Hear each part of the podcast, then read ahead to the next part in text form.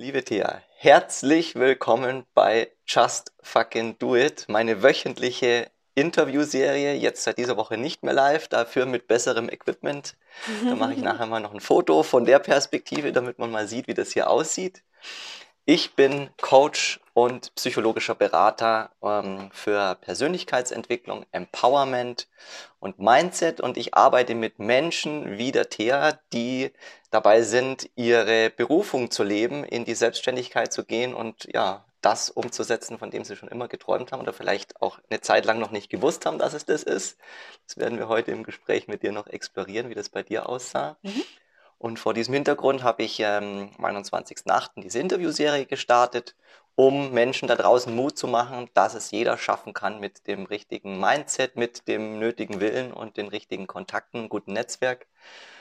Um, ähm, genau, und da erzähle ich Geschichten mit Menschen, mit meinen Interviewgästen und bin schon ganz gespannt, was die liebe Thea mir heute ja, mitgebracht hat. Wer ist denn Thea Haider?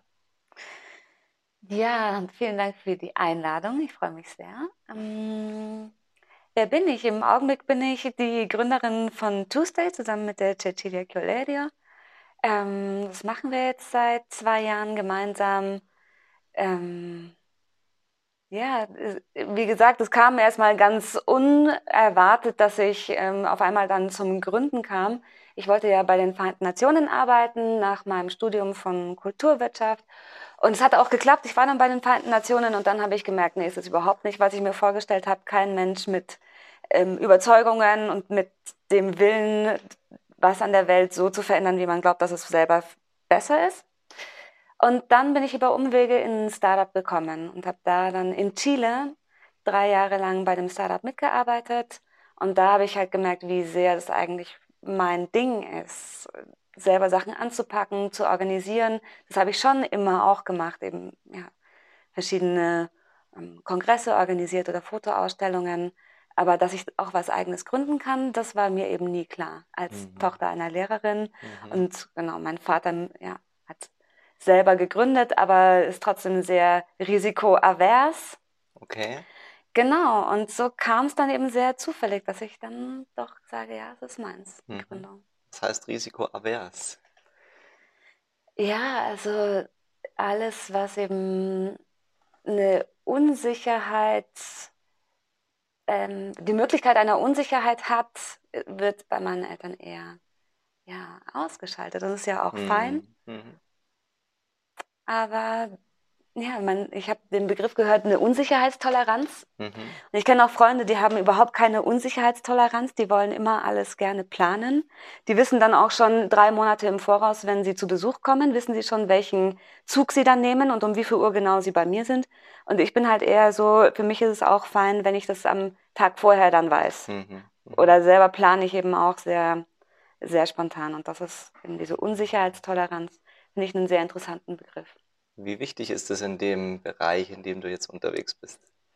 Ich glaube, das ist super wichtig, weil als Startup kannst du halt nicht planen. Mhm. Deshalb musst du eine gewisse Unsicherheitstoleranz mitbringen. Und trotzdem ist es gut, auch den Ausgleich zu haben, also äh, damit klarzukommen, dass man jetzt noch nicht fix sagen kann, wie die nächsten Monate verlaufen, das ist das eine.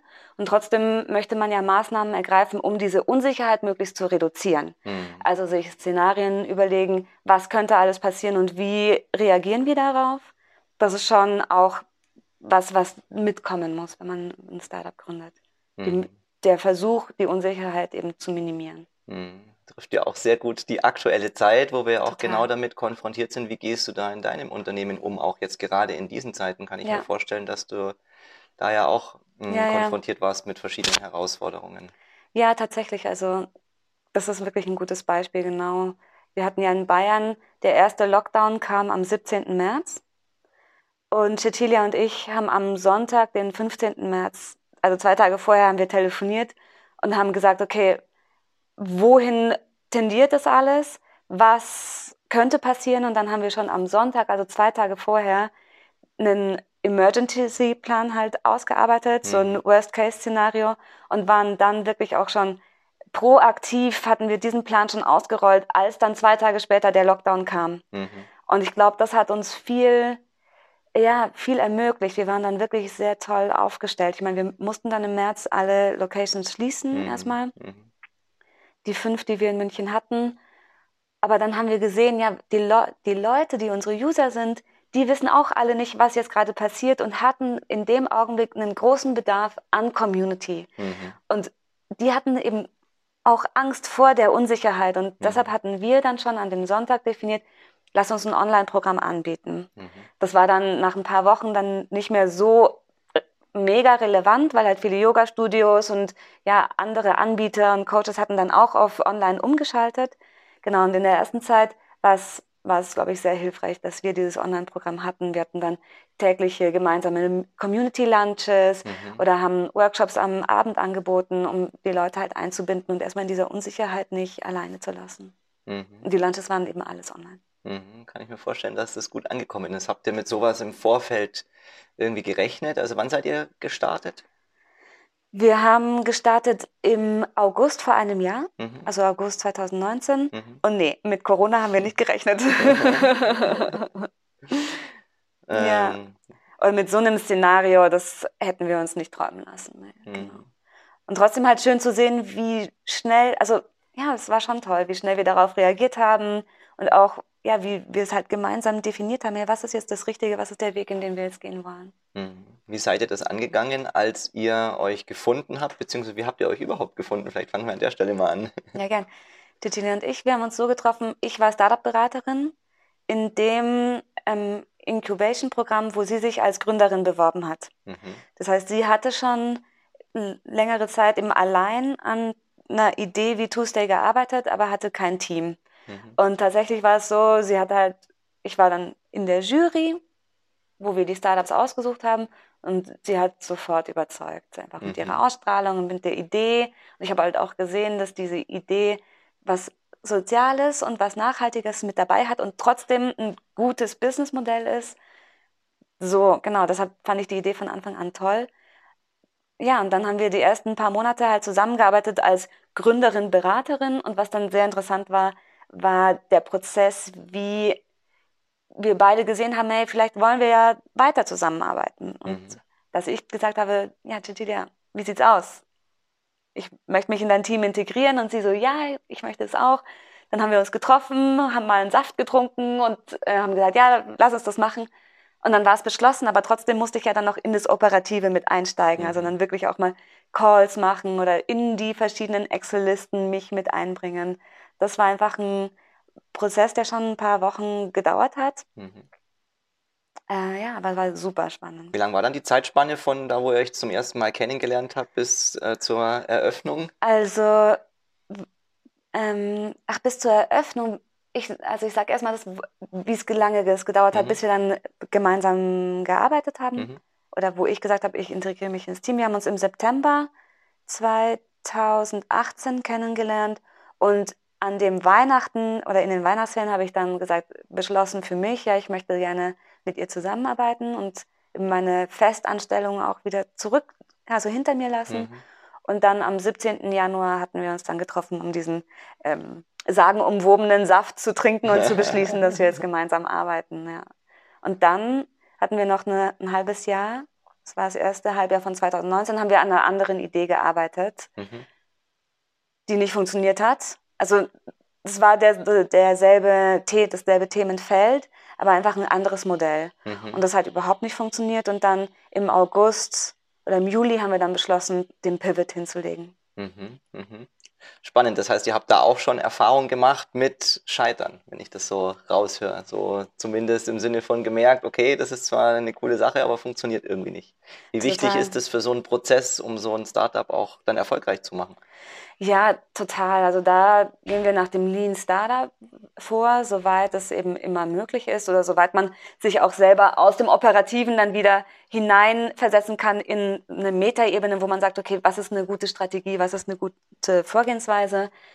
Ja, und im Lean Startup besagt ja, also das äh, Buch oder die Methode von Eric Ries sagt ja, ja, fail fast, dass man halt schnell Sachen ausprobiert, aber dann auch ähm, dann halt die Learnings mitnimmt und dann iterieren kann und so zu einem Produkt kommen kann, das eben auch von den Kunden gefragt ist. Mhm. Und das haben wir von Anfang an schon versucht ähm, durchzuführen.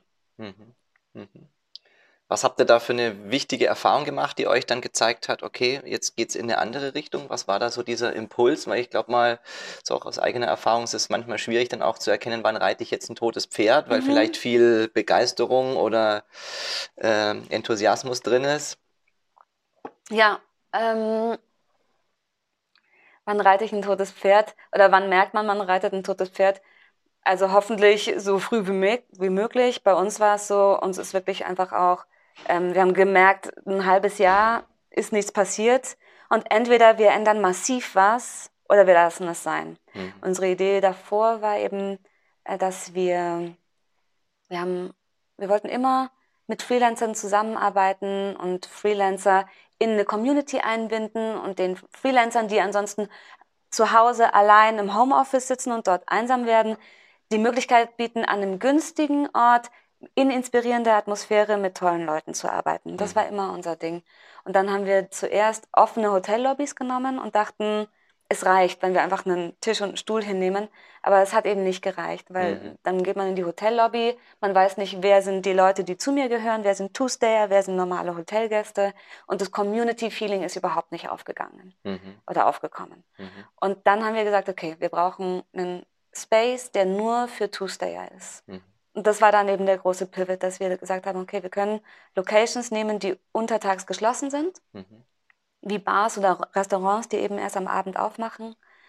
Und diese können wir dann tagsüber in Coworking Spaces verwandeln. Mhm. Und das haben wir Mitte Juli haben, haben wir das beschlossen, also zwa- äh, 2019 haben wir beschlossen, das mal andersrum auszuprobieren. Wir hatten die Location, dann haben wir eine Landingpage aufgesetzt und haben dann einfach in unser Netzwerk gestreut auf Facebook. Ich weiß gar nicht, ob wir damals auch schon bezahlte Facebook-Kampagnen gemacht haben. Ich glaube nicht, weil wir hatten eigentlich wirklich kein Budget mehr. Mhm. Wir hatten ja ein halbes Jahr von unserem Ersparten schon gelebt. Und dann sind wirklich, haben sich ganz viele Leute über die Landingpage in unsere Warteliste eingeschrieben. In zwei Wochen 70 Leute. Mhm. Und dann haben wir gesagt, ja, irgendwie gibt es da Interesse. Mhm. Und dann war der nächste Schritt so ein toller Moment für uns in unserem Startup-Leben, zumindest für mich persönlich. Wir haben an einem Freitag um 17.30 Uhr das Bezahlsystem auf der Seite implementiert und eine halbe Stunde später hat der erste User sein Tagesticket gekauft. Die ersten echten 12 Euro Umsatz. Das war Wahnsinn. Und dann, genau, dann am Montag danach ging es dann los. Das kann ich mir vorstellen. Das war bestimmt ein spannender Moment. Ja. Mm, Ich habe mir gerade noch die Frage gestellt, also bei mir kam vorher der Gedanke auf, so mit den Hotels, auch gerade jetzt in Bezug auf die aktuelle Zeit und die ganzen Herausforderungen. Kann ich mir vorstellen, dass es wahrscheinlich auch eine gute Entscheidung war, neben der Tatsache, dass das nicht funktioniert hat. Ich stelle mir aber auch die Frage, wie haben denn dann die Bars und Restaurants, also zum Beispiel die Location, in der wir jetzt hier sind, wie haben die denn auf eure Idee reagiert? Total gut. Also hier, also alle Locations, mit denen wir zusammenarbeiten, die sehen den Sinn darin, die kennen selber auch Freelancer, die eben einsam werden zu Hause im Homeoffice, was ja jetzt in der jetzigen Zeit noch viel massiver ist, weil es Mhm. nicht nur Freelancer sind, die Mhm. allein im Ja. Homeoffice sind.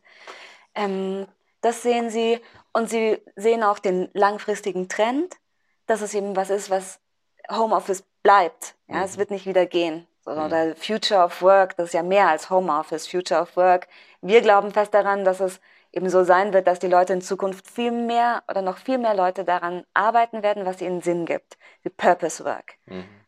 Und dass es weniger Leute gibt, die in ihrer festangestellten äh, Situation unglücklich sind und sich darin eingesperrt fühlen. Mhm. Ähm, Kommentar beiseite. Und die Location-Besitzer, ja, das sind einfach Leute, die auch diesen Geschäftssinn haben oder einfach innovativ sind und Lust haben auf was Neues. Das sind die Location-Betreiber, die unsere ersten, ja, unsere ersten Partner sind. Das heißt, da habt ihr auch direkt, seid ihr direkt auf Resonanz gestoßen. Total, ja. Mhm. Das ist ja die ideale Voraussetzung dann auch für so einen, für so einen Weg. Wie ging es dann weiter? Ähm, wie ging es dann weiter? Ja, wir hatten dann unsere erste Location in, im Glockenbach, dann im Glockenbachviertel in München, dann das zweite, die zweite Location und dann kamen halt fünf hinzu. Ja, und zuerst mal waren wir, aber Cecilia und ich ja die beiden, die auf den Space aufpassen mussten. Das heißt, Mhm. bis zu zwei Locations war es in Ordnung, aber dann mussten wir uns was überlegen. Wir wollen ja 7500 Spaces in Europa haben. Also Mhm. wie managen wir das mit dem Schlüssel und ja, mit den Daily Operations, wenn wir nicht in 7500 Locations gleichzeitig sein können? Und dann haben wir die Space Captains erfunden. Mhm. Die Space Captains sind Freiwillige, sind auch Freelancer, sind Leute, die sowieso coworken möchten und wir ermöglichen ihnen für äh, umsonst bei uns zu coworken und dafür passen sie halt einmal die Woche auf unsere Spaces auf. Mhm. Das war dann so die nächste Erfindung. Space Captain ist auch so ein Name, den ganz viele Leute einfach toll finden, Mhm. der, ja, der mir auch total Spaß macht. Genau, und dann kam die nächste äh, Stufe des Community Hosts, weil wir für jede Location eine Person haben möchten, die so der Community Magnet ist, Mhm. die oder der wirklich auch die Leute animiert zu kommen, vielleicht die persönliche Note auch mit reinbringt, eigenes Programm anbietet, ja, und einfach den Laden zum Brummen bringt. Und das Mhm. sind auch tolle Partner. Jetzt haben wir zurzeit neun Locations in sieben verschiedenen Städten Mhm. in Deutschland und Österreich. Ja, und jeder Community Host ist einfach echt eine tolle eigene Persönlichkeit.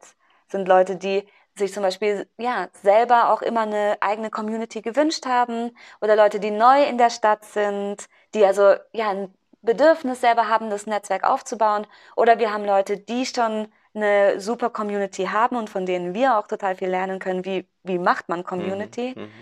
Ja, also es sind tolle Leute. Mhm. Ja, ich höre schon, der Community-Gedanke spielt da eine ganz große Rolle. Ich meine, ich kann mich ja noch erinnern, ich weiß es gar nicht mehr genau, wie wir uns eigentlich begegnet sind. Es war auf jeden Fall über die Tam, die Mhm. irgendwie da den Kontakt hatte Ja. und die dann bei dir ja da äh, anfänglich als äh, Space Captain äh, gearbeitet Genau. hat oder sich engagiert hat und äh, jetzt äh, Community Host ist für die Location hier.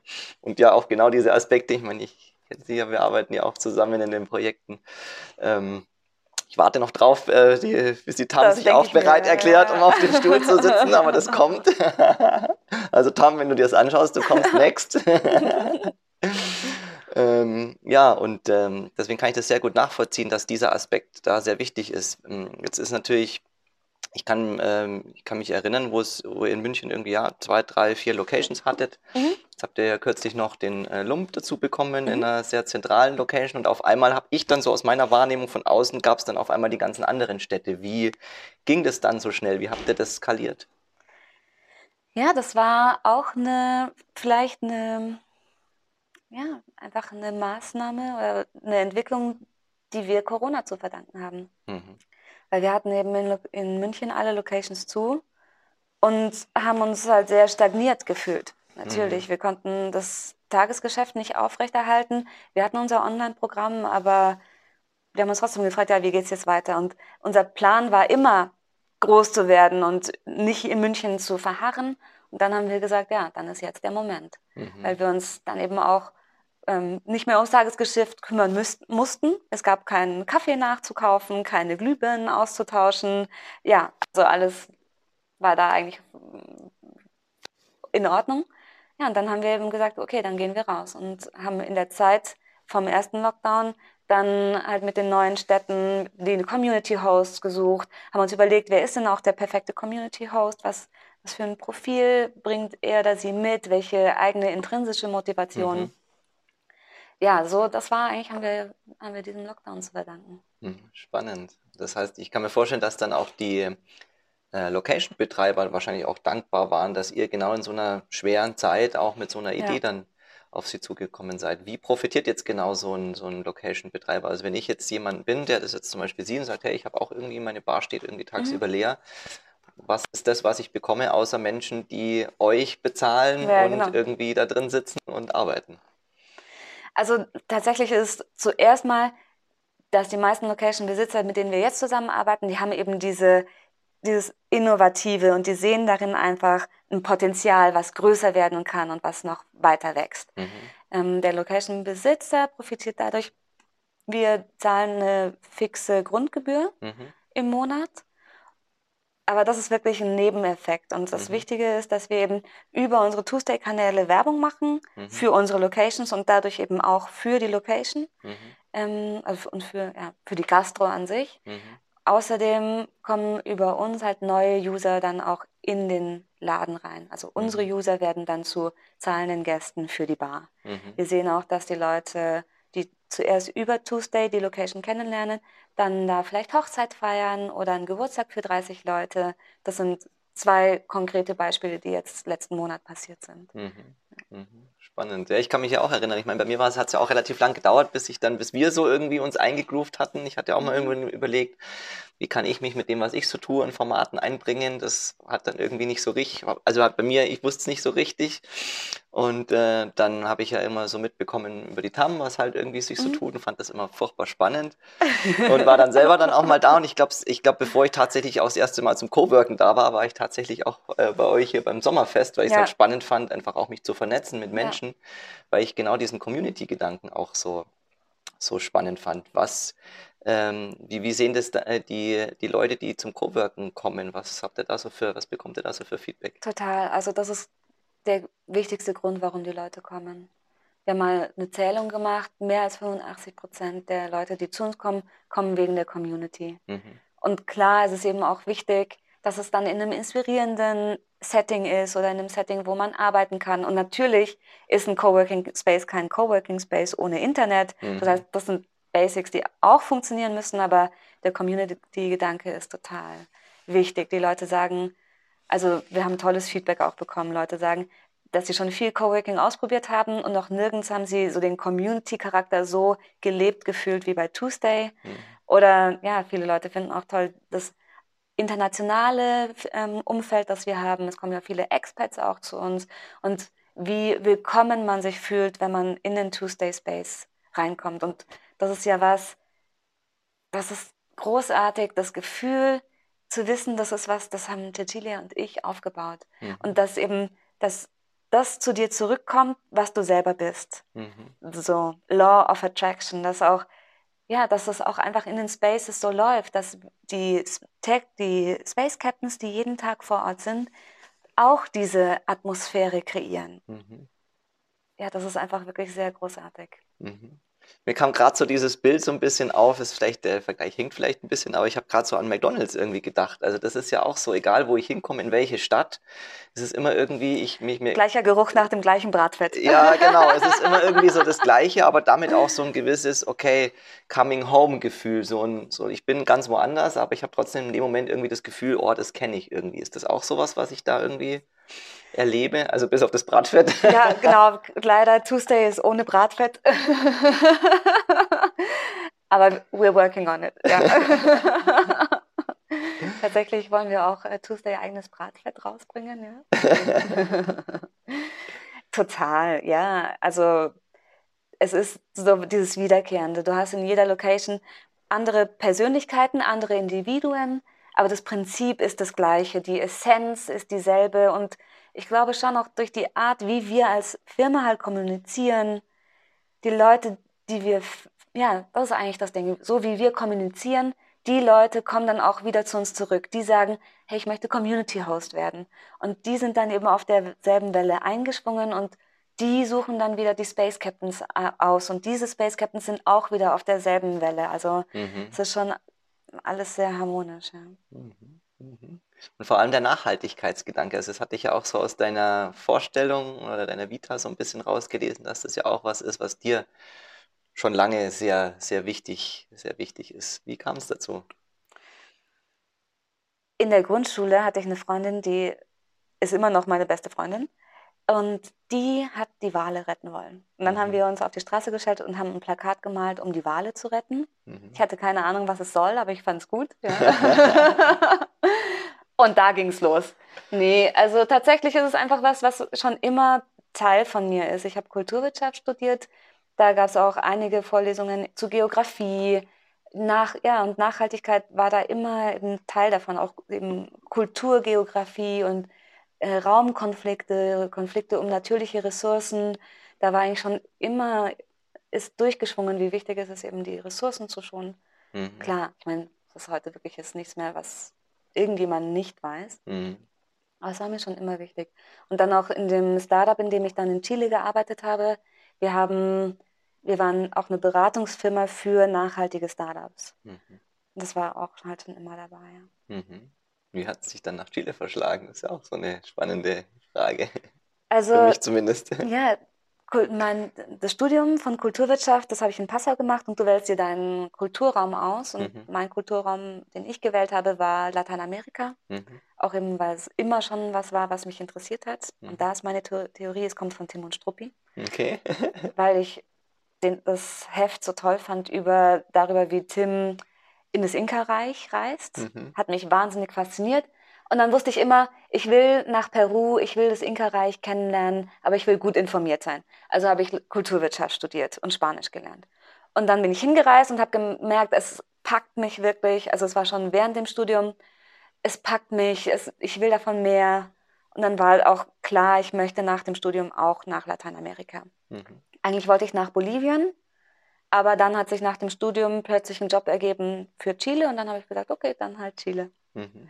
Das war auch so was, was sehr im Motto von deinem Podcast steht. Ähm, ich habe mich mal auf gut Glück da auf diese Stelle beworben und dann kam als Antwort, okay, du kannst in neun Tagen anfangen. Und dann dachte ich mir, okay, dann mache ich es halt. Ja, ich hatte keinen Peil, was mich erwartet und habe halt meine Koffer gepackt und bin gegangen. Und auch da war dieser Prototyping-Gedanke mit dabei, was wir vorhin erwähnt haben über Mhm. das Lean Startup, dass du Mhm. halt kurz so billig wie möglich mal was ausprobierst, aber dass du dich noch nicht dein Leben lang halt darauf fixieren musst, Mhm. weil das Startup oder der Job, den ich dann dort in Chile angenommen habe, bei den Vereinten Nationen, war erstmal für drei Monate. Mhm. Also habe ich gesagt, okay, drei Monate ist kein Problem, wenn es mir nicht gefällt, dann komme ich schon vorher wieder und wenn es mir gefällt, dann mal gucken, was passiert. Und so ist aus den drei Monaten fünf Jahre geworden. Ach, Wahnsinn. Die ganze Zeit bei den Vereinten Nationen dann, oder? Nee, nee, weil das hat mir eben schnell nicht gefallen, habe ich Mhm. gemerkt, eben, dass das Mhm. Leute sind, die nicht an, ja, die einfach schon ein bisschen abgestumpft sind, die nicht mehr die Kraft haben, was zu verändern. Und dann bist du auch in so einem riesigen System. Die Mhm. Vereinten Nationen haben ja unglaublich viele Untereinheiten und Mhm. da was zu verändern, so deine Selbstwirksamkeit zu spüren, ist einfach wahnsinnig schwer. Und dann habe ich da nach wenigen Monaten eigentlich aufgehört und habe dann das Startup gefunden, wo ich dann drei Jahre dann geblieben bin. Mhm. Mhm. Was hast du da dann gemacht? Was war dann da der nächste Schritt?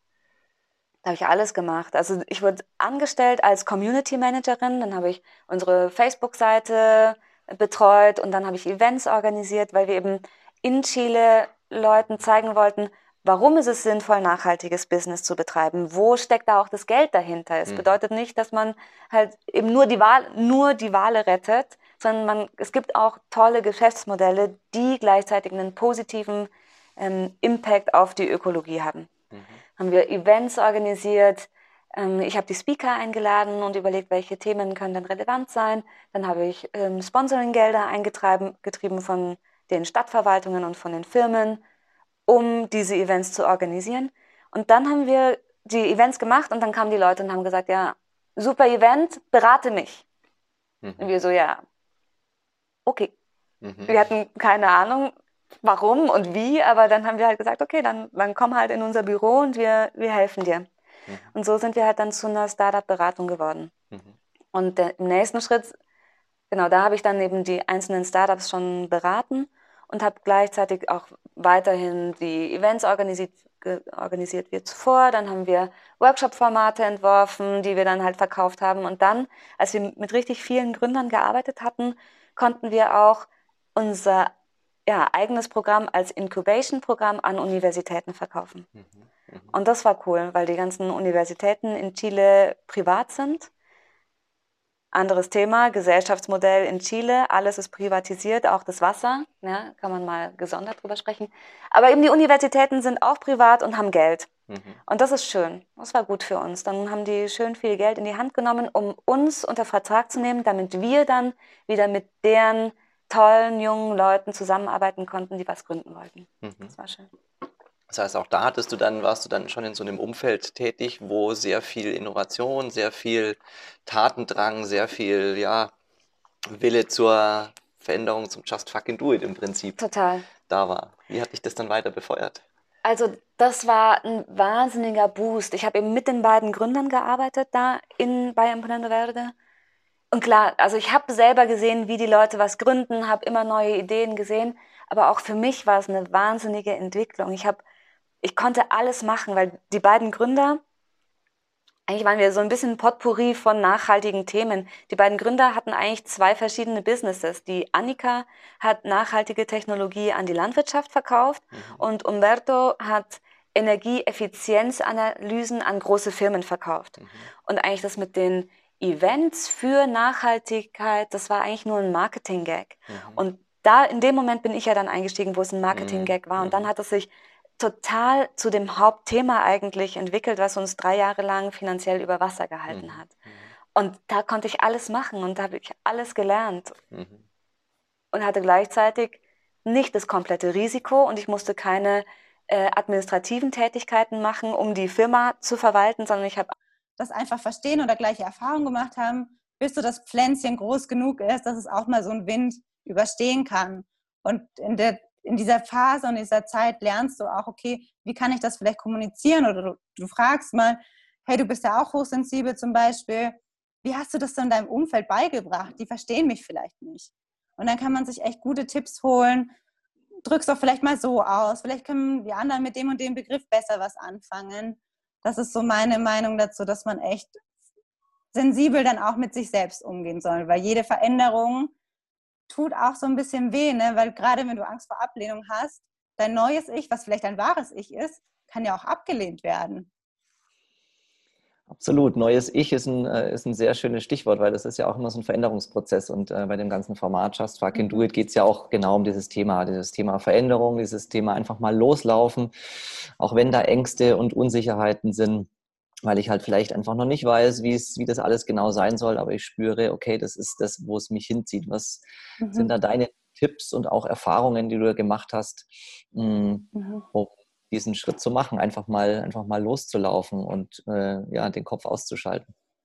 Ja, also ich finde, man kann ja einfach mal klein anfangen. Ne? Also wenn jetzt jemand hier da ist und gedacht hat, viel Begabung, spannend, ich habe auch immer so viele Interessen und ich höre ständig Sätze wie, du kannst nicht auf allen Hochzeiten gleichzeitig tanzen, du musst dich mal entscheiden. Also jeder, der diese Sprüche kennt, sollte einfach sich in die Richtung mal informieren.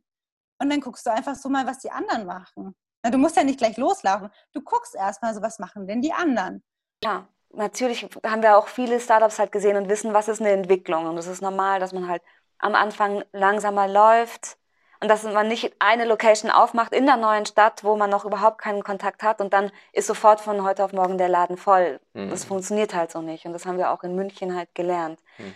Und genau, gerade aus den Learnings aus der Vergangenheit, also wenn wir sehen, wie funktioniert denn ein Space in München, wo wir eben das meiste Wissen haben, weil wir hier selber so tief drin sind und es selber gesehen haben.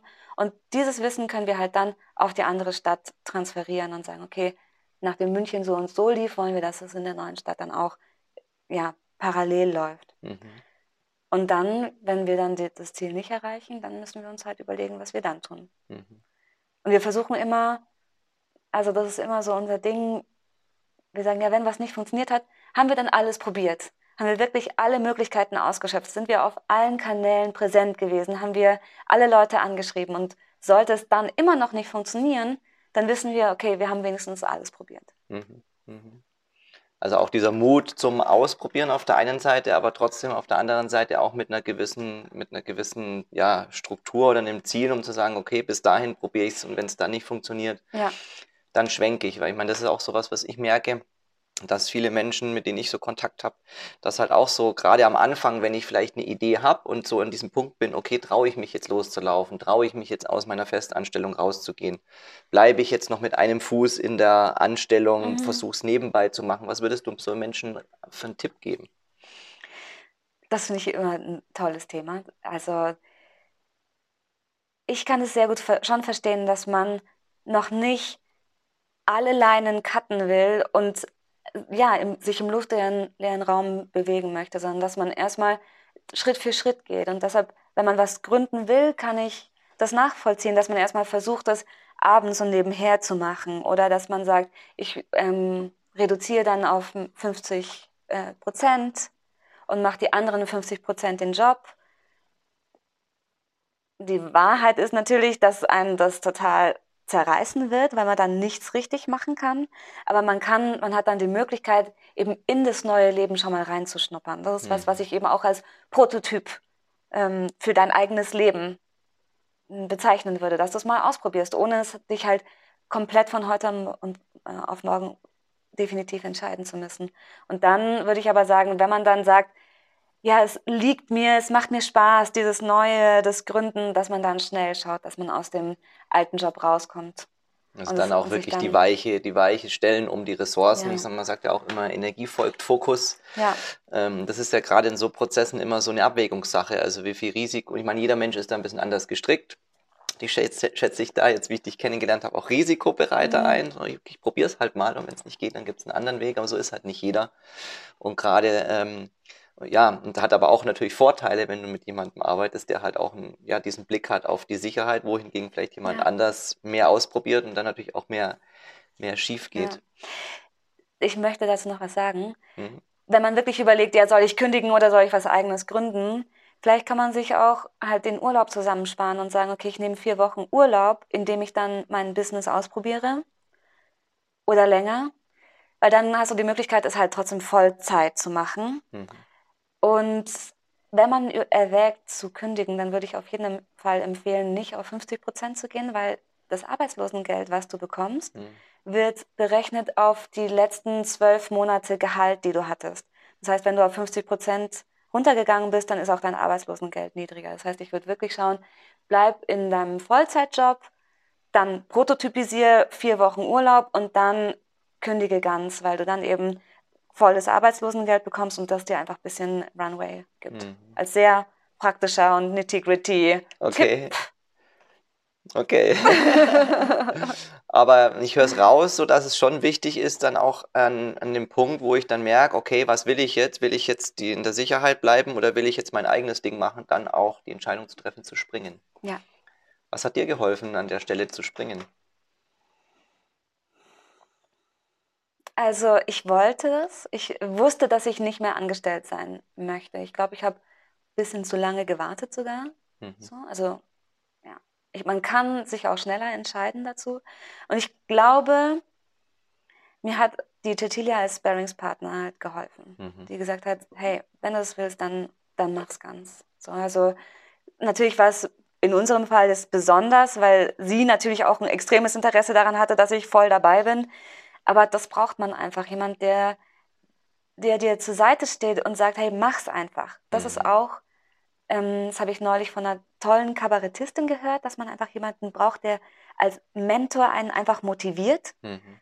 Von einer Kabarettistin, das ist bei uns genauso. Wir haben auch unsere Mentoren, die einfach an uns glauben und die sagen, mach's. Mhm. Dein ganzes Umfeld ist so oft voller Leute, die sagen, die Bedenkenträger sind. Die Eltern zum Beispiel sind die besten Bedenkenträger und das ist auch gut so. Die müssen sich Sorgen machen, ja, dafür mhm. sind sie da. Mhm. Aber du brauchst eben auch Leute, die, die dir zeigen, ja, was ist das Schlimmste, was passieren kann. Es kann eigentlich nicht so viel passieren in dem Setting, in dem wir alle leben. Mhm. Es kann, was ist das Schlimmste, was passieren kann? Und du brauchst Leute, die einfach sagen, mach's einfach und ich glaube an dich. Und selbst wenn deine Idee, also jetzt die Gründungsidee, noch nicht fertig ist und wenn du noch nicht weißt, wie verdienst du damit Geld, gibt es genug User, die dein Produkt kaufen wollen. Wenn es ein Thema ist, für das du brennst, dann mach daran weiter, weil du wirst finden, wie es dann funktionieren kann. Auch wenn es eben wie bei uns das erste halbe Jahr überhaupt nicht funktioniert. Mhm. Auf einmal haben wir das Modell umgedreht und dann hat es geklappt. Mhm. Ja, super, super spannend, kann ich total, kann ich total nachvollziehen. Da kam bei mir auch wieder der Gedanke auf, so mit Netzwerk, Community, ähm, mit Menschen, mit denen ich mich umgebe, zum Beispiel auch in dem Umfeld wie ja. eurem. Also das merke ich ja selber auch, dass das mir gut tut, ja. Wenn ich dann, einerseits komme ich mal raus und dann bin ich auch mit anderen Menschen, die auch in verschiedenen Phasen ihres Gründungsprozesses sind, dann trifft man auch mal jemand, der macht vielleicht gerade irgendwas, was ich selber brauchen kann, da kriegt man eine andere Perspektive. Also dass das auch sehr wichtig ist, gerade wenn es auch dann darum geht, um zum Beispiel das Thema Geld verdienen. Wie viel bin ich mir selbst wert? Wie viel ist mein Unternehmen wert? Wie viel Geld kann ich jetzt für meine Leistung nehmen? Und ähm, da merke ich selber auch, dass es wichtig ist, eben Menschen zu haben, die eben dann an das Neue glauben und nicht ja. an das bleibt doch lieber mal da, wo ich, wo es schön und, und bequem ist. Was gab es ja. da bei dir so für, ähm, gab es bei dir so Situationen, Menschen, Erlebnisse, wo du gemerkt hast, oh, das war eher schwierig da irgendwie dann so zu sagen, ich springe jetzt, ich mache das, also so Energien, die versucht haben, eher so, bleib doch da, hier ist es doch schön? Wie bist du damit Hab ich umgegangen? verdrängt. Hast du verdrängt? Wie bist du damit umgegangen? Das ist vielleicht so die spannende Frage. Ähm, also ich glaube, ich habe tatsächlich diesen Stimmen einfach nicht zugehört, weil ich kann mich tatsächlich jetzt an, also an keine Situation erinnern, wo jemand gesagt hat, so, "Mm, ja, aber kann das klappen? Wo ich dann nach Hause gegangen wäre und wirklich mich hingesetzt hätte und gedacht hätte, ja, hu, ob das jetzt klappen kann, keine Ahnung, vielleicht lasse ich es lieber doch. Mhm. Ich habe dann, also vielleicht war es bei mir eher so, dass ich lange nicht darüber gesprochen habe, Mhm. Was man, glaube ich, auch anders machen kann, dass man früher darüber spricht.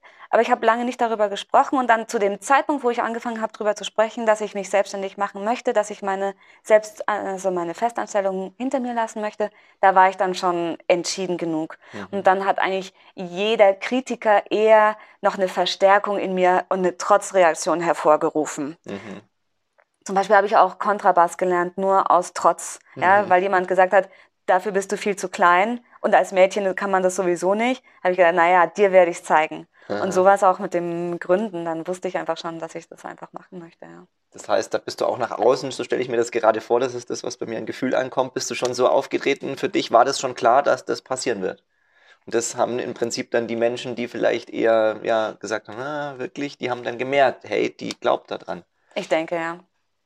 Also eine Sache, die schon interessant ist, war eine Situation mit meinen Eltern. Mhm. Sehr, also super interessant, das ist ein bisschen psychologisch. Ich habe halt projiziert, dass ähm, sie super viel Angst, also dass sie Angst haben und sich Sorgen machen, ist real. Mhm.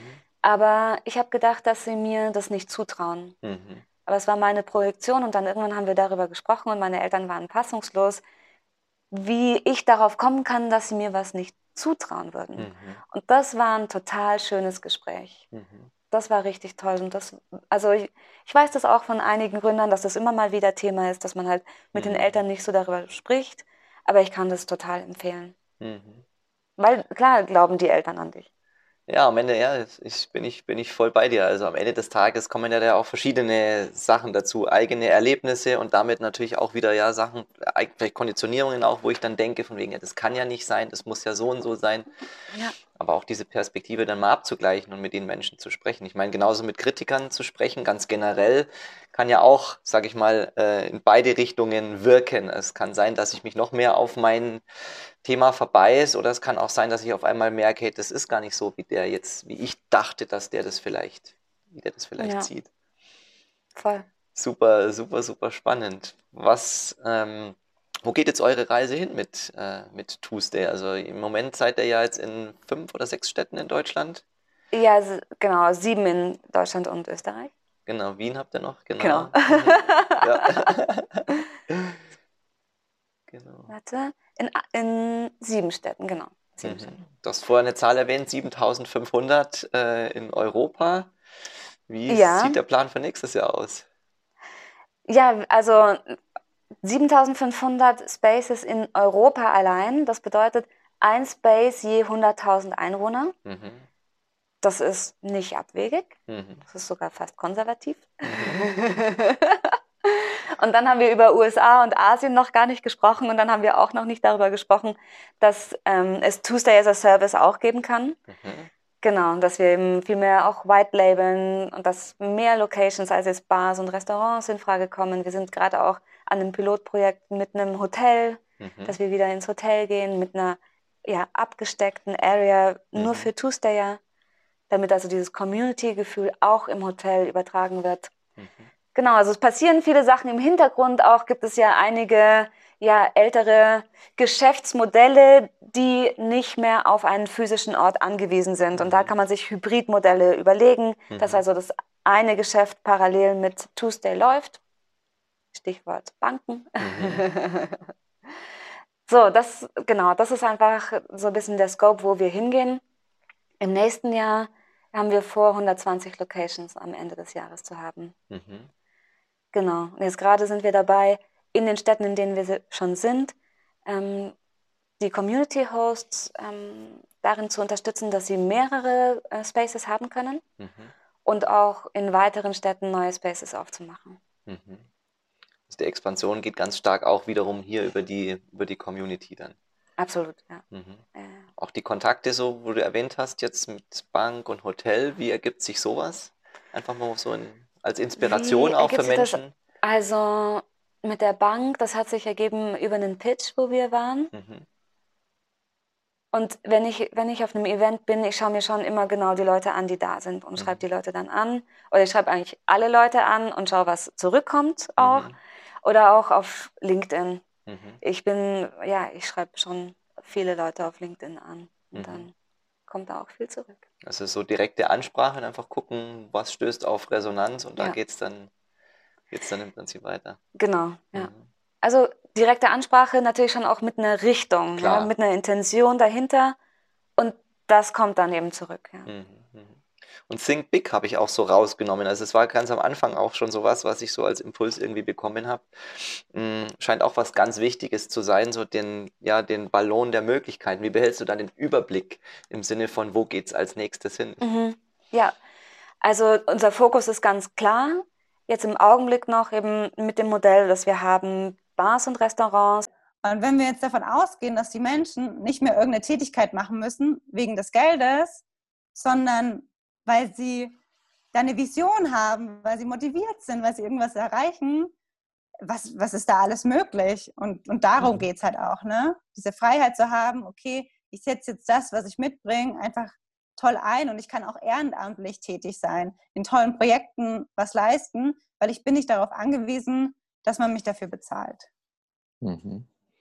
Was sind deine jetzigen, neuen, künftigen Projekte in deiner ja, neu gewonnenen Freiheit? Ja, also ähm, da gibt es viele. Davon gehe ich aus. da kommt auch jeden Tag was Neues dazu. Aber jetzt seit letztem Wochenende ähm, ist mir bewusst geworden, dass ich total gerne Beraterin sein möchte, dass ich gerne meine Erfahrungen ähm, an andere weitergeben möchte, aber nicht so, hey, ich habe das so und so gemacht und so geht's jetzt, mach das mal so, sondern vielmehr, so und so hat es bei mir funktioniert. Was bist du für ein Mensch? Kannst du das vielleicht so ein bisschen anpassen, dass es für dich gut passt? Und ich habe da jetzt schon diese Woche, also am Sonntag entschieden, dass ich das machen möchte. Die Woche hatte ich schon vier Beratungsgespräche. Und danach gehe ich immer raus und denke mir, cool, was, also wie der andere Mensch sich jetzt gewandelt hat und aber nicht meinen Weg geht, sondern seinen ganz eigenen Weg geht. Und das ist jetzt gerade mein Projekt, wo ich dabei bin, mich zu positionieren, zu schauen, wie kann ich das schön nach außen hin verpacken, dass die Leute verstehen, ähm, was sie da mit mir erleben können. Was können sie denn mit dir erleben? Also um welches Thema, also mit welchem Thema würde ich zu dir kommen? Mhm. Also du würdest jetzt zum Beispiel zu mir kommen, wenn ja, wenn du irgendwie dein Leben gerade schwer ist, wenn du müde bist, erschöpft und du siehst, dass alle irgendwie so ein leichtes, lockeres, freudiges Leben haben, aber du kämpfst eigentlich jeden Tag. Ne? Du gehst zur Arbeit oder hast vielleicht bist selbstständig und diese Kundenakquise ist anstrengend und irgendwie weißt du, dass dieser Schatz der Leichtigkeit in dir liegt. Der ist nur in so einer Truhe verschlossen und du suchst jetzt den Schlüssel. Ja, wie komme ich endlich wieder dazu, dass es für mich auch leicht wird?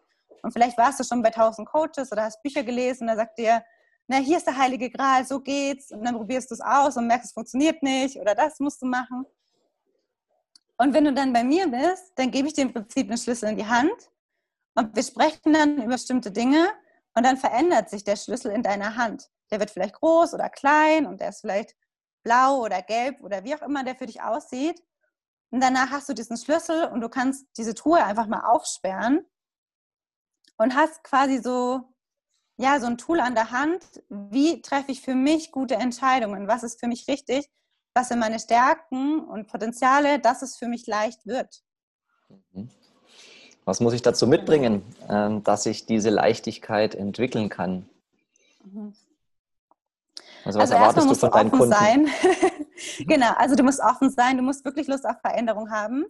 Du musst auch bereit sein, vielleicht deine jetzige Selbstständigkeit nochmal komplett umzuwerfen. Also es kann, das ist mir am Montag passiert. Da haben wir gesprochen und habe ich gesagt, äh, jetzt mal ganz ehrlich, das, was du machst, das musst du jetzt mal umwerfen, weil das passt nicht, das ist nicht alles. Ähm, und ich bediene mich ähm, des Human Designs. Ich weiß nicht, ob du das schon mal gehört hast. Das ist so ein Tool. Das heißt, mit mir muss man mit seinem Geburtsdatum und der Uhrzeit kommen, ähm, weil das für mich einfach so ein schönes Tool ist, weil ich dann schneller auf den Punkt komme. Also ich habe mhm. keine Lust, dass wir da ewig stundenlang uns treffen und ja, jetzt gucken wir da nochmal, sondern ich sage, wir gucken jetzt mal da und dann fragen wir das und dann schauen wir das, wie das für dich passt. Und dann finden wir da relativ schnell raus, ja, das passt, das passt nicht. Was kann man da rausfinden und was bist du für ein Human Design Typ? also ich bin Projektorin. Das erklärt auch so ein bisschen meine, meine Leidensgeschichte. Projektoren haben nämlich so den Schmerzpunkt, dass sie anerkannt werden wollen und dabei sein wollen. Und wir sind auch so kleine Klugscheißer, ne? Wir sehen halt so, was die anderen falsch machen oder, oder wie sie es vielleicht einfacher machen könnten. Und wir wollen das dann gerne sagen. Ne? Also ich saß so oft an einem Tisch, gerade auch im beruflichen Kontext, und dachte mir, ich verrett euch da, macht das nicht, das geht viel einfacher. Bis ich so geplatzt bin und es dann erzählt habe, und sich die Leute umgedreht haben und gesagt haben, hey, was willst denn du jetzt? Du kannst es gar mhm. nicht wissen. Und ich mhm. wurde dann abgelehnt. Also ich habe wirklich auch da schon viel Ablehnung erfahren. Und Projektoren sind halt auch so Typen, die, die können nicht acht Stunden am Tag dauerhaft gleich arbeiten. Ne? Die, die machen mal drei, vier Stunden echt, reißen die was raus und dann brauchen die Erholung. Das heißt, für mich ist es eben so wichtig, dass Leute mit mir zusammenarbeiten, die mich anerkennen, ne? die mich einladen. Hey, hast du Lust? Du hast mich zum Beispiel dieses Interview eingeladen, hast mich nochmal bestärkt. Dann hatte ich diese Anerkennung. Ich so, ja, okay, dann darf ich jetzt was sagen. Mhm. Ähm, genau, und das ist ganz interessant. Also die Strategie, bei mir ist es halt so, ich muss so ein bisschen auf energetische Einladung warten. Erst wenn jemand bereit ist, mir zuzuhören, dann kann ich dem auch helfen. Mhm. Ähm, und was total, was für mich so einfach war, ist, ähm, es gibt so verschiedene Entscheidungsautoritäten. Also wie treffe ich gute Entscheidungen? Und das ist auch bei jedem einfach anders. Und bei mir ist es zum Beispiel die Intuition. Also wenn du noch sprichst, habe ich mich schon längst entschieden. Und viele haben aber diese emotionale Autorität. Das sind die, die sollten auch nie im Moment entscheiden. Das sind die, schlaf noch mal eine Nacht drüber und du fühlst dann schon, ob es richtig ist. Das sind so Sprüche von meiner Mama. Das funktioniert auch bei ihr voll gut. Und ich schlafe dann eine Nacht drüber und denke mir, oh, ich weiß nicht, es fühlt sich, wie fühlt sich das an? Und dann fühle ich, was all die anderen fühlen und die Erwartungen und mein Verstand dann so pro oder contra. Ähm, und das, dass ich mir das nochmal bewusst gemacht habe, nee, ich entscheide im Moment, und ich entscheide auch nur für den Moment. Ne? Was heute ein Ja ist, ist ein Ja. Was heute ein Nein ist, kann morgen schon ein Ja sein. Mhm. Ähm, und dadurch treffe ich jetzt viel leichter Entscheidungen und viel schneller auch Entscheidungen. Mega spannend. Was sind es dann für Menschen, die du anziehst? Das, also das liegt überhaupt nicht am Typ. Ich ziehe so alle Typen an. Das sind eher Menschen, die ja, die mich einfach gut finden, die so ticken wie ich, die auch keine Lust haben auf 0815 Lösungen, die sagen, ja, okay, ich bin da offen, ich probiere das mal aus, wir machen das. Ähm, manche, die vielleicht auch ja so ein bisschen sich auch verloren gefühlt haben. Also ich habe mich mein Leben lang oft verloren gefühlt und war immer auf der Suche, wer bin ich denn eigentlich? Das sind auch so Menschen, die dann, mit denen ich mich einfach gut austausche, ne? die auch bereit sind, sich zu verändern und die da wirklich Lust drauf haben. Mhm. Klingt, genau. klingt total spannend und macht mich neugierig. Klingt so, als könnte ich einer deiner Kunden sein. ja, das ist auch total witzig. Ich habe eine, ich bin ja auch im Business Coaching und sowas und da habe ich einen Buddy und mit der tausche ich mich täglich aus. Und dann sagt sie mal, ja, vielleicht soll ich so und so machen. Und dann sage ich immer, Moment mal, ich mache das so, aber du machst es bitte nicht so. Überleg doch nochmal, du bist doch der und der Typ, du kannst doch das und das und das machen. Dann sagt sie, ach ja, stimmt. Und sie vergleicht sich dann manchmal so mit mir, wie ich die Dinge mache, sage ich, nee, du machst das nicht so, mach das bitte anders. Du weißt doch, wie du gute Entscheidungen triffst. Und das ist ähm, so spannend, weil wir uns immer gegenseitig sehr reflektieren und dann merken, okay, wie unterschiedlich wir echt an Dinge rangehen. Mhm. Ja, das ist total spannend. Die Individualität ist äh, auch was, ja. richtig, was echt wichtig ist. Und gleichzeitig suchen wir natürlich auch immer nach irgendwie Zugehörigkeit. Das hast du ja auch mhm. beschrieben mhm. bei den Themen. Es macht natürlich auch immer was, wenn ich dann ein Thema für mich identifiziere, wo ich merke, oh, Hochsensibilität und ähm, Vielbegabung und dies und jenes. Ich kann, ich, ich kann viele der Geschichten aus meinem Leben, äh, die, also da habe ich ähnliche Erfahrungen gesammelt, bis ich dann in einer Gruppe, irgendwo wann war ich eine Zeit lang und irgendwann habe ich gemerkt, ja, mhm. hier kenne ich jetzt alles, hier weiß ich jetzt, wie die Schwingungen sind, hier wüsste ich jetzt, wo es weitergeht, aber wenn die Menschen das nicht möchten, sich nicht mhm. verändern, dann ist meine Aufgabe hier erledigt, weil ich habe ja, das genau. System das System jetzt verstanden. Und ähm, das war ja dann auch ein Grund, warum ich dann ja auch in diese Richtung gegangen bin, wie ich es jetzt tue. Und freue mich total, äh, dass ich jetzt mit Menschen wie dir gemeinsam schwingen darf. Und äh, ja, freue mich da total, mich zu mich inspirieren zu lassen, meiner Intuition weiter zu folgen, das Ganze, dass es auch leicht sein darf. Und ähm, ja, wir haben jetzt noch, äh, wir sind jetzt so am, äh, am Ende unseres Interviews, haben jetzt noch so fünf Minuten. Was sind denn noch so Impulse, die du äh, den Menschen mitgeben möchtest? Äh, was ist dir besonders wichtig, was du heute noch sagen möchtest, was du noch nicht gesagt hast? Oh, was ich noch nicht gesagt habe. Ich wiederhole einfach nochmal zwei wichtige Dinge. Weiß nicht, ob ich das schon gesagt habe.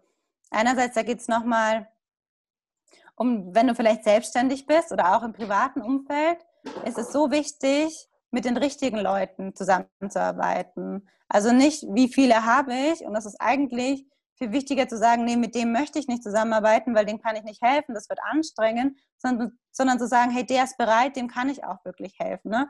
Also das nochmal so ein Impuls, prüf mal wirklich, mit wem willst du arbeiten? Was sind das für Menschen, weil die gibt es. Ne? Also da lieber die Gruppe kleiner machen und dann hast du da richtig Freude dran und hast auch richtig tolle Erfolge, als wenn du das für jeden anbietest und da sind Leute dabei, die, das passt einfach nicht. Ne? Und das Zweite ist echt auch, das kommt damit dazu, du bist du und ich bin ich und wir sind so unterschiedlich, wir können uns toll ergänzen, aber wirklich mal zu gucken, wo sind wir unterschiedlich und ich muss das nicht so machen, wie du das machst und es muss sowieso keiner so machen, wie ich das mache, weil das passt nicht zu jedem, das passt jetzt zu mir und da immer wieder sich vielleicht mal zu hinterfragen, möchte das machen oder mache ich das jetzt nur, weil das alles so machen? Und dass man wirklich da nochmal wieder bei sich ankommt und sagt, okay, das und das ist für mich wichtig, das macht mir Spaß, das kann ich auch gut, ne? was kannst du wirklich gut? Und da sich nicht so reintreiben lassen, ich muss das auch machen, weil der macht das oder wie auch immer, sondern immer auf diese Individualität, glaube ich, ist so ein schönes Wort. Ähm, und auch, dass auch jeder wichtig ist. Ne? Also wenn jeder seine Rolle übernimmt, für die er da ist und seine Stärken einsetzt, dann können wir zusammen einfach was total Großartiges erschaffen. Also nur weil ich jetzt anders bin als du, können wir trotzdem toll zusammenarbeiten und uns da einfach also viel schneller zu einem großartigen Ergebnis kommen, weil jeder so seinen Bereich hat, was er macht. Finde ich super cool. Und ich finde, dass wir jetzt die letzten äh, knapp 60 Minuten schon was ganz Großartiges geschaffen haben. Denn wir haben äh, eine Plattform, äh, eine Schnittstelle geschaffen, genau für die Menschen, die sich davon angesprochen fühlen, die da vielleicht noch genau. weitere Fragen Impulse haben, irgendwas mit uns teilen möchten oder sich inspirieren lassen möchten. Und deswegen ähm, freue ich mich insbesondere und äh, ich gehe davon aus, dass du dich auch freust, wenn Menschen äh, auf uns zukommen und äh, gerne hier in dem, ähm, auf YouTube äh, Kommentare hinterlassen, uns auf Instagram oder ähm, Facebook, wo auch immer wir unterwegs sind, folgen und mit uns in Kontakt treten. Ähm, ich stelle mir zum Schluss noch die Frage, liebe Selina, was ist dir heute noch besonders wichtig? Hm. Also ich habe heute ähm, für mich den Fokus, dass ich einfach Spaß habe am heutigen Tag. Ich glaube, das ist auch so ein, so ein super Geheimnis. Habt einfach Spaß, macht das, was euch Freude macht. Und wir lernen auch so viel von den anderen. Ne? Also gerade wenn die unterschiedlich sind, deswegen macht Kommentare oder sowas. Wir lernen daraus ja auch so viel. Und deswegen ähm, habe ich heute einfach Spaß und werde an den Gesprächen, die ich heute noch so führe, wieder ganz viel für mich rausnehmen und ganz viel lernen. Großartig, das klingt doch toll. Liebe Selina, ich danke dir vielmals für deine Zeit und deine Impulse. Es hat mir sehr viel Spaß gemacht. Ich glaube, es würden mir noch viel mehr Fragen einfallen und ganz viele spannende Bereiche, ähm, in die es noch reinzutauchen gilt. Aber wer weiß, äh, was bis in ein paar Wochen oder Monaten ist, wo du dann stehst, wo ich dann stehe und ähm, wie wir uns genau. bis dahin bereichert haben, weiterentwickelt haben und wo wir uns wieder äh, auf irgendeiner Weise begegnen. Ich danke dir für deine Zeit. Du darfst gerne. Danke dir sehr für die Einladung. Und ähm, ja, du hast jetzt noch ein Schlusswort, wenn, wenn du dich noch verabschieden möchtest. Ja, genau. Also vielen Dank, dass ich hier sein durfte. Das hat total Spaß gemacht. Die Zeit ging auch super schnell rum. Ich könnte auch noch ewig weitersprechen. Ähm, und danke auch für alle, die sich das anschauen. Und ganz wichtig, nehmt euch das raus, was, was sich gut mit euch anfühlt, was mit euch resoniert. Und den Rest, den lasst ihr einfach da. Das ist dann für jemand anderen vielleicht bestimmt oder für später oder wie auch immer. Also nehmt nur das, was ihr haben wollt. Und genau, das ist ein guter Schlusssatz. Dann noch einen wundervollen, schönen Tag, schönes Wochenende. Liebe Silvia, ich danke dir. Ich, dann gehe ich danke mal offline dir. auf ja. YouTube. Tschüss, ihr da draußen.